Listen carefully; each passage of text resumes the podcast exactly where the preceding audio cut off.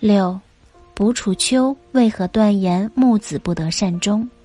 在占卜中，地火明夷卦代表着损害，是光明受损、时局混乱的卦象。遇到此卦时，人容易迷惑而遇到艰难危险之事，所以做任何事都应该谨慎。不过也不必灰心，只要能坚守正道，静待良机，就能得到时机的回转，先祸后吉。在《左传》中记录了一则与地火明夷卦有关的例子：少公五年，鲁国庄叔的次子木子出生，于是。庄叔命人占了一卦，得到了明夷卦，初九爻为动爻。卜楚秋根据卦象推断说，木子会继承庄叔的爵位，但因为一个名牛之人谗言而不得善终。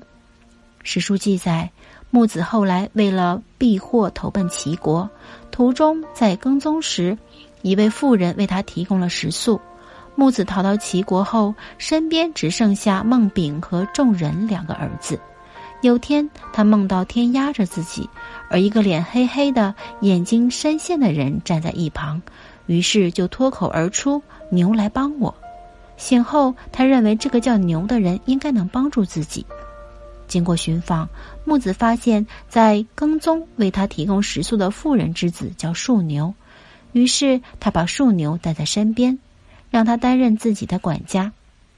后来，木子回鲁国当了卿大夫，树牛却趁着木子生病之机离间其父子，令孟丙被错杀，众人逃亡。之后，他把木子软禁起来，将其活活饿死。木子死后，树宁不仅窃取了木子的封邑，还骚扰他的家事。明夷卦的下卦为离。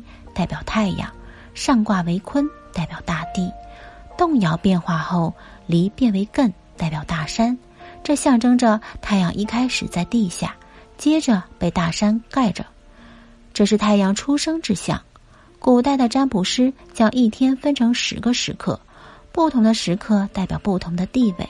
如正午的日中代表王位，早餐时的日食代表宫位，太阳出生时的旦日代表。大夫位，所以判断木子应当继承了父亲的爵位，成为大夫。离又代表了火，其变为山，有火焚山的意思。引申到人世上，就是谗言害人。明夷卦的初九爻中有“主人有言”的爻辞，表明确实存在谗言。纯离卦的卦辞中有“续聘牛吉”的文字，由此推断，在谗言之中得胜的人。应该叫牛。